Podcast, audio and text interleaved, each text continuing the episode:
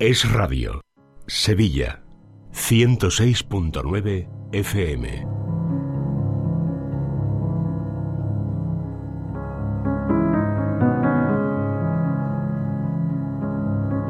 Y 40 entramos de lleno ya en nuestro espacio de Vivir en Positivo, un programa de psicología con Paloma Carrasco. Paloma, ¿qué tal? Buenas tardes. Buenas tardes. Bueno, les presento a Paloma, ya saben que ella es psicóloga, licenciada por la Universidad Complutense de Madrid y experta en terapia familiar sistémica.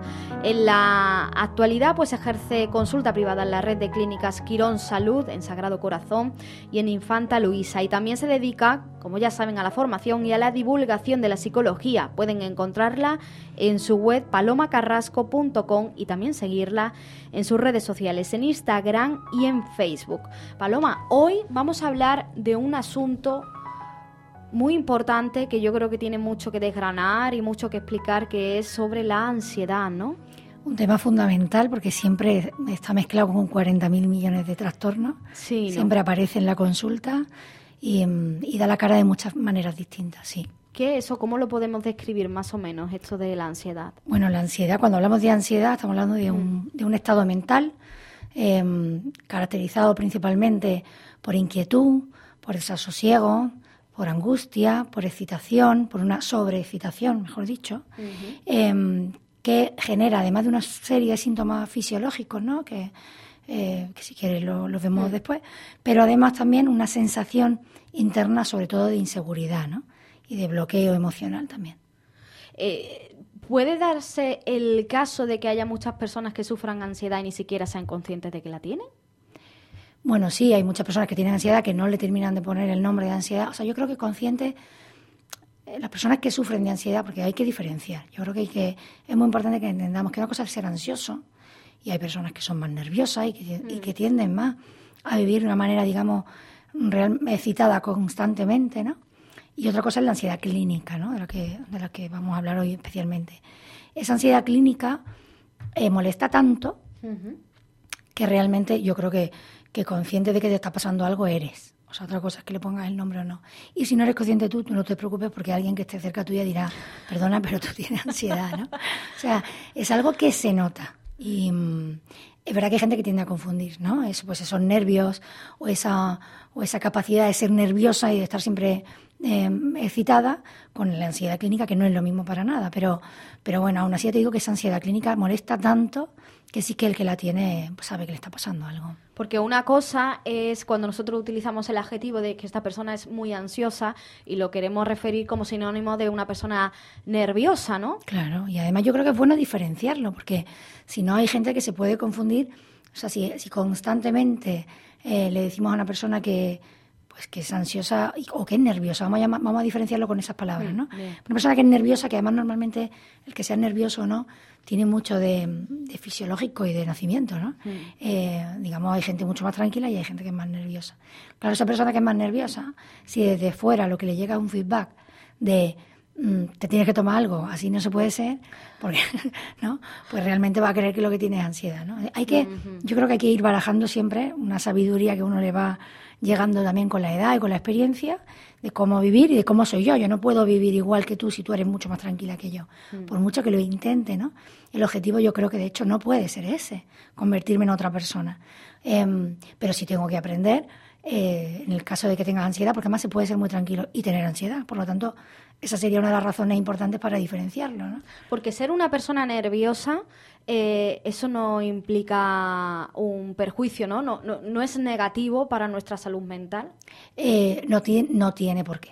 Eh, de hecho, muchas veces la inactividad eso sería igual que decir una persona que es muy tranquila, al final tiene más posibilidades de tener una vida sedentaria y, o, más posibilidades de sufrir una depresión. Pues no, ¿no? Digamos que la interpretación, decíamos el otro día, es importantísimo a nivel psicológico, sobre todo cómo interpreto las cosas que me pasan, ¿no? Y cómo veo el mundo, cuáles son las gafas que yo me pongo para mirar por la ventana todos los días, ¿no?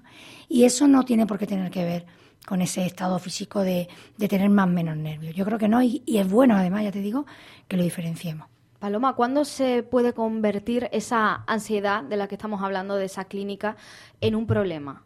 Eh, mm, siempre, o sea, a nivel eh, terapeuta, por decirlo de alguna manera, eh, y a nivel clínico, siempre lo que, lo que va a determinar la necesidad de acudir a un profesional, muchas veces con la ansiedad se acude directamente a medicación o incluso a automedicación, cosa que no es buena, por supuesto, siempre es el grado de sufrimiento que produce en la persona que lo padece, ¿no? O hasta qué punto, por ejemplo, es limitante. De todas maneras, quizá es el momento, ¿no? De, si te parece bien, que de, explicarle a los oyentes que una cosa es esa ansiedad generalizada, de hecho existe un trastorno que se llama trastorno por ansiedad generalizada, ¿no? Que digamos que es una angustia constante con la que vivo, un pellizco, ¿no? Hay personas que, pues, que realmente están sufriendo mucho por esa manera que tienen eh, de, vivir, ¿no? Ese nudo en el estómago, ¿no? Que a veces sentimos. Sí, pero una cosa es sentirlo a veces, ¿no? Y ahora, ahora eh, explicar, pues, qué son los ataques de ansiedad o las crisis, de, los ataques de pánico, las crisis de ansiedad, que, son puntuales. Eh, y otra cosa es esa ansiedad generalizada, que hay personas que la viven de una manera tan intensa que realmente viven muy mal, ¿no? Y todo les produce temor, todo es un estrés, el trabajo me pone, me, pone pues eso, estresada y nerviosa, em, el que va a pasar mañana y qué vamos a comer dentro de un rato ya me hace sufrir, el de si voy a encontrar lo que busco en la tienda cuando... No, o sea, es una manera de vivir que constantemente produce angustia en esa persona, ¿no? Eso sería ansiedad generalizada y se, y se trata y se debe tratar, pero... Mm, por supuesto, todavía más clínico y de, y de hecho es uno de los motivos que llegan a los pacientes a los hospitales constantemente, o sea, todos los días en urgencia, los médicos reciben pacientes que creen que les está sucediendo algo clínicamente muy importante, pues un ataque al corazón, un infarto, em, eh, yo qué sé, incluso desmayos, ¿no? Y que una vez que le hacen pruebas, eh, tienen clarísimo que no le está pasando nada, o sea, le está pasando nada, no, que no es eso que, el paciente cree, sino que es un ataque de pánico, ¿no? Que eso sí es una forma de sufrir la ansiedad mm, mucho más escandalosa y también más dañina en el momento que se sufre. Fíjate, Paloma, te estoy escuchando, se me está viniendo una idea a la cabeza que la estaba aquí apuntando, de hecho, para que no se me fuera. Mientras sean ideas y no un ataque de ansiedad, que me está viniendo, me está viniendo un ataque. No, mm, yo creo que jamás en mi vida lo he sufrido. Pero, eh, bueno, los psicólogos, los expertos en la materia, pues siempre habláis con, con, propiedad, con los nombres, ¿no? Pero en el, en el argot popular, en las conversaciones que se tienen, ¿no? En el día a día, se suele decir eso mucho de, es que esta persona es muy sufridora o sea, eh, son personas pues que tienen como ansiedad generalizada, ¿no? Ahora si yo hablo propiamente bien, pues diré, no, no, perdona, sufridora. Verás tu amigo cuando te vea. tú lo que tienes. Es que tú tienes una ansiedad generalizada, probablemente. Probablemente. Con el probablemente ya se arregla todo. Supuestamente ya lo arreglamos todo. Tienen que cumplir una serie de criterios. O sea, estas cosas hay que diagnosticarlas bien. Pero sí, probablemente tienen mucha papeleta de que lo que les pase sea eso, ¿no? Porque entonces, decía, ya nos ponemos un poco más serias, eh, que existe una ansiedad un poco más generalizada. Hablabas de síntomas, no sé si podemos detallarlos un poco, eh, hablabas de como una angustia, ¿no? Sí, he hablado de síntomas, digamos, más emocionales, ¿no? Como esa angustia, esa inquietud, esa excitación, ese desasosiego, em, el no poder evitar estar pensando ¿no? en eso que no quiero pensar, em, en anticipar sufrimiento, ¿no? en agobiarse constantemente. Pero también es muy importante, por supuesto, toda es la sintomatología más física, porque el cuerpo está muy unido a la mente. Entonces, el problema es que cualquier sufrimiento al final lo somatizamos. ¿Qué pasa? Pues que normalmente notas palpitaciones, puedes tener hasta taquicardia, em, sudoración, em, no parar de mover. Yo que sé, estas cosas de, siempre me hace reír, porque me acuerdo de mi examen de conducir. y recuerdo que la pierna, aún así aprobé, que conste a la primera, pero la pierna izquierda, yo creo que nunca más me ha pasado. De pronto empezó a hacer unas cosas rarísimas ella se movía, ¿no? Y te decía, Dios mío, lo van a notar en el embrague, ¿no? O sea, nervios. Eh, ya te digo que no sé cómo probé, pero, pero a veces hay hasta tics, ¿no? O hasta, o hasta, pues eso, notas que el brazo empieza a moverse, notas palpitaciones en un ojo, en el cuello, eh, ¿no? Hay, hay, mucha sintomatología eh, física también, ¿no? y, luego está la otra parte de la ansiedad que cuando es cuando nos, nos generan esos ataques Que eso ya el es ataque de ansiedad una no cosa mucho más. Sí, mira, un ataque ansiedad- de ansiedad es otra cosa. Claro, las personas normales, no solo las que tienen ansiedad generalizada, Mm. las personas más, cuando digo normales, que todo el mundo entienda que el que tiene ansiedad generalizada es normal, pero me refiero a, a- a sanas, ¿no? Porque yo creo que a todo el mundo nos ha temblado el párpado alguna vez. Sí, ¿no? sí, sí. Eso es lo que iba a decir. Las personas sanas, las que no les pasan, no, no tienen ningún trastorno, em, también sufren ansiedad. ¿Por qué? Porque la ansiedad, de hecho, eh, no deja de ser eh, un aviso, ¿no? Tu cuerpo te prepara para una situación. O sea, si tú vas a entrar en el quirófano o vas a acompañar, pues que sea un padre, la madre también, porque está nerviosa, porque le duele y porque está de parto. Pero padre ansioso en los partos hemos visto también muchas veces. Que casi que lo tienen que atender en la no, no, están los que se desmayan, o sea que, que esto es así, ¿no? Entonces, bueno, esa ansiedad, digamos, ha sido un poco inevitable, ¿no? Dependiendo cómo eres, de aprensivo, de exagerado, de cómo te tomen las cosas, pues es normal, pues antes de, lo- antes de un examen importante, pues un poco de ansiedad, ¿te acuerdas que hablamos? Me acuerdo este verano, ¿no? Sobre el tema de la selectividad y todas estas cosas. Pues es normal que el cuerpo se predisponga, ¿no? Y se, y se bueno, y, su- y sufra una sobrecitación, ¿no? El problema de lo que estamos nosotros hablando no es eso. O sea, aquí ponerse nervioso ante una situación estresante es lo normal, natural y saludable. Pero el problema estaría en esa ansiedad generalizada, que es un constante sin vivir, o, y ahora entramos ya de lleno, en los ataques de pánico o crisis de ansiedad, ¿no? Que es que se caracterizan principalmente, de hecho, por venir de manera inesperada. O sea, no, no se sufren ataques de pánico prácticamente nunca, pues porque justo estoy en un momento hiperestresado. De hecho, suele pasar, y lo veo mucho en consulta, que gente que ha pasado una época, un periodo con muchísimo estrés, pues porque, porque ha tocado, o sea, porque tú tienes un enfermo al que cuidar, un trabajo que está justamente tambaleándose, pues yo que sé, un problema personal, un problema en pareja, eh, un problema con un hijo, un problema, mm, lo que sea. Cuando el cuerpo sabe que no se puede permitir la licencia de ponerse enfermo, a veces no se pone enfermo. Y entonces tú tiras para adelante. Bueno, los autónomos no se ponen nunca enfermos. Bueno, ¿eh? eh, ahora estaba yo contando a tu compañera eso, ¿no? Que, que, que no, que efectivamente no nos ponemos enfermos, esa es la verdad. Pero sí que... Ay, vaya, ya me, me he distraído. Perdón, perdón, perdón, El perdón. del autónomo. Que, Sí, de- me, me estabas contando que, que hay personas que durante una época de su vida no se pueden poner enfermos, por ejemplo, me decías, Ah, y eso, no, se por- ponen, por, ¿no? ejemplo, alguien que ha cuidado a un enfermo, ¿no? Eh, Mucho tiempo. Y, y esta persona, pues ya de pronto, pues sana o, o fallece. Y de pronto es cuando mm, esa persona sufre o una depresión o a veces, muchísimas veces, pues problemas con la ansiedad, ¿no?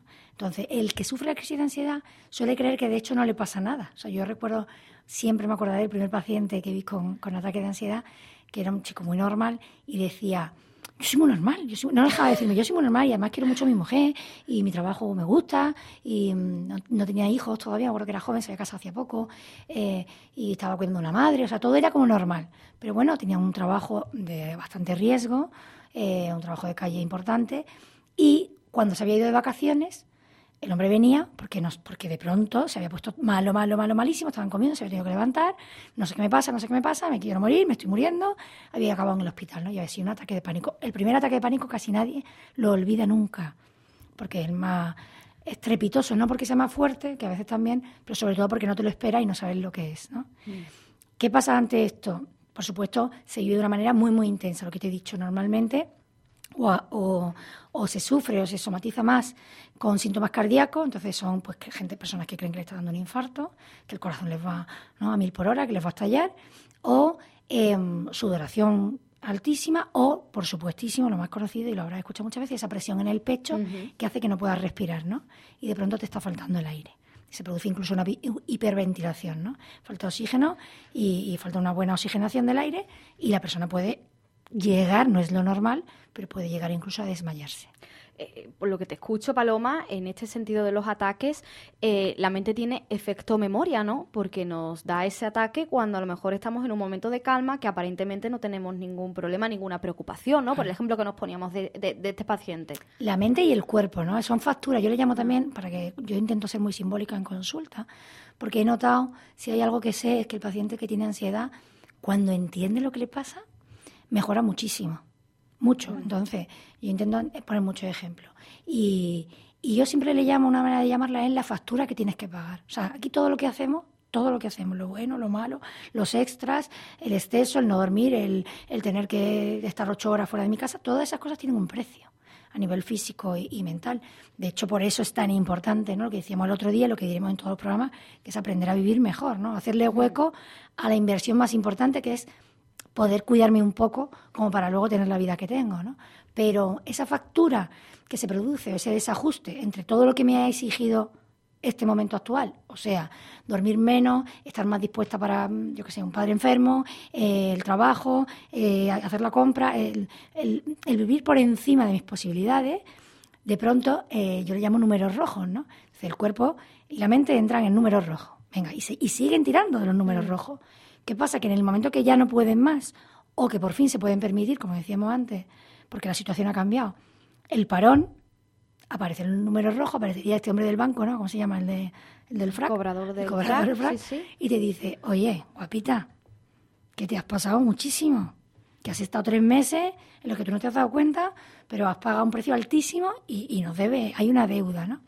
Esto es una manera, alguno, si me oye algún psicólogo dirá que estoy un poco loca. Pero bueno. Para que nos entendamos todos. Que nos entendamos, ¿no? Mm. Un desajuste en esa factura y entonces el cuerpo necesita avisarte de que no puede más, de que hay cosas que tienes que cambiar en tu vida y que como no las cambies, ya ha aprendido. Esto es como cuando nos ponemos nerviosos y hay gente que enseguida sufre del estómago, ¿no? Sí. O de vientre. Otras personas que le salen granitos. Otras personas. Claro, el cuerpo tiende a repetir. Claro, todos los problemas que tienen las personas que sufren ataques de pánico es que es verdad que tienen muchas papeletas de que se les repita. ¿Porque hay personas más propensas a sufrir esos ataques de pánico? bueno, claro, hemos hablado antes de la manera en la que vives, en la manera en la que el contexto ha hecho que tú sufras una fractura con números rojos porque no has podido mm. o no has tenido ni el tiempo ni la disposición mental para sanear y resetear, ¿no? Decíamos el otro día que es muy importante empezar de cero cada día, pues para decir, venga, otra vez, ¿no? Y vamos a fijarnos en las cosas buenas y me voy a olvidar, o voy a intentar poner el foco también en lo bonito y en lo, y en lo bueno que me pasa, ¿no? Esto es muy importante. Si tú eso no lo vas haciendo, o sea, digamos que vas subiendo una escalera. Si encima la situación se ha puesto difícil, desde lejos también lo vemos venir. Ves cuando tú dices, esta persona va a acabar mal. Porque es que no, no puede más. O sea, se está equivocando. A veces no se da cuenta, a veces es inconsciente. Pues personas, esto también se sufre mucho con el tema, por ejemplo, de la, del peso. Yo que me dedico mucho a obesidad, que algún día hablaremos, pues también lo ves. O sea, está pagándolo en algún sitio. Por algún sitio el boquete, que yo le llamo también consulta mucho, está colándose algo. Y de alguna manera lo estamos pagando. Entonces, esa persona se están predisponiendo a ese ataque de ansiedad. ¿Algunas herramientas o algunos consejos que, podamos dar a aquellas personas que habitualmente o en alguna ocasión, en algún momento en su vida han sufrido de ansiedad o han sufrido algún ataque? Claro, lo, bueno, lo primero es saber que la medicación no es siempre el, modo. Hmm. la medicación ayuda y sobre todo cuando están tocados. Yo siempre suelo decir que y animo a los pacientes a asistir a un psiquiatra cuando, cuando el tema de la alimentación, cuando el tema del sueño, cuando ahí empezamos a ver ya que las cosas no van bien, es bueno consultar con, con, el médico, ¿no? Pero ¿qué pasa si consultamos solo o, acudimos solo a un ansiolítico? Pues que vamos a atender a poner una tirita en el parche. Entonces, notamos que estamos mejor y tiramos, pero no arreglamos el problema que está haciendo que tengas ansiedad. Claro. Entonces, lo primero que yo recomiendo siempre es aprender una buena técnica de relajación, pues mediante, por ejemplo, respiración, hay millones de maneras de hacerlo. Mm. Pero, y en eso entrenar, no a esperar el día que estás mal, ¿no? Esto nos lo enseñan también cuando vas a tener un bebé. Tú te enseñan a hacer relajación, de manera que cuando llega el parto, que estás muy nerviosa, sabes hacerla. Si no, en momentos de tensión es muy difícil que puedas relajarte. Entonces, entrenamiento, relajación diario. Em, hacer hueco cada día para un ratito de disfrutar. O sea, hacer esas cosas que nos gustan hacer, que nos sientan bien. Si a ti te sienta bien leer, o te sienta bien salir a pasear, o, o te sienta fenomenal charlar, o te sienta bien ponerte un ratito de música, no dejar de hacerlo. ¿no? Sacar un huequito, aunque sea pequeño, para que todos los días tengamos un momento en el que digamos, ay, qué bien, ¿no? Como me gusta, esto que decíamos el otro día, fundamental, acostarse y decir, me gusta mi vida, a pesar de los pesares, a pesar de las circunstancias, ¿no? Y, vivir, pues eso, de una manera más positiva. Y luego, no sé, habría mil cosas, veo que, vamos un poco con el tiempo. Bueno, hay, hay, mil cosas. Yo creo que de este asunto de, de, la ansiedad, de bueno, de todas sus variantes y de cómo sobrellevarla y de cómo mejorar en nuestro día a día tenemos mucho que hablar. Iremos, iremos retomando este asunto en posteriores programas, si te parece, Paloma, eh, porque estaríamos escuchándote. Yo por lo menos estaría escuchándote horas y horas. Muchas gracias. Te lo aseguro. Bueno, señores, la semana que viene más vivir en positivo todos los miércoles a partir de las doce y media en esta sintonía. Por cierto, si se han quedado ustedes con ganas de más, si quieren escuchar escuchar anteriores programas, anteriores espacios de Paloma Carrasco, ya saben que pueden encontrar todos los podcasts en nuestra página web. También, si quieren seguirla a ella, conocer más sobre el mundo de la psicología y aprender a ser felices, pueden entrar ya en su blog, en su página web, en palomacarrasco.com. Paloma, muchas gracias. Gracias a vosotros siempre. El miércoles que viene más. Hasta la semana que viene. Señores, llegamos a la una del mediodía, información de España y el mundo y a la vuelta continuamos aquí en Es la Mañana de Sevilla.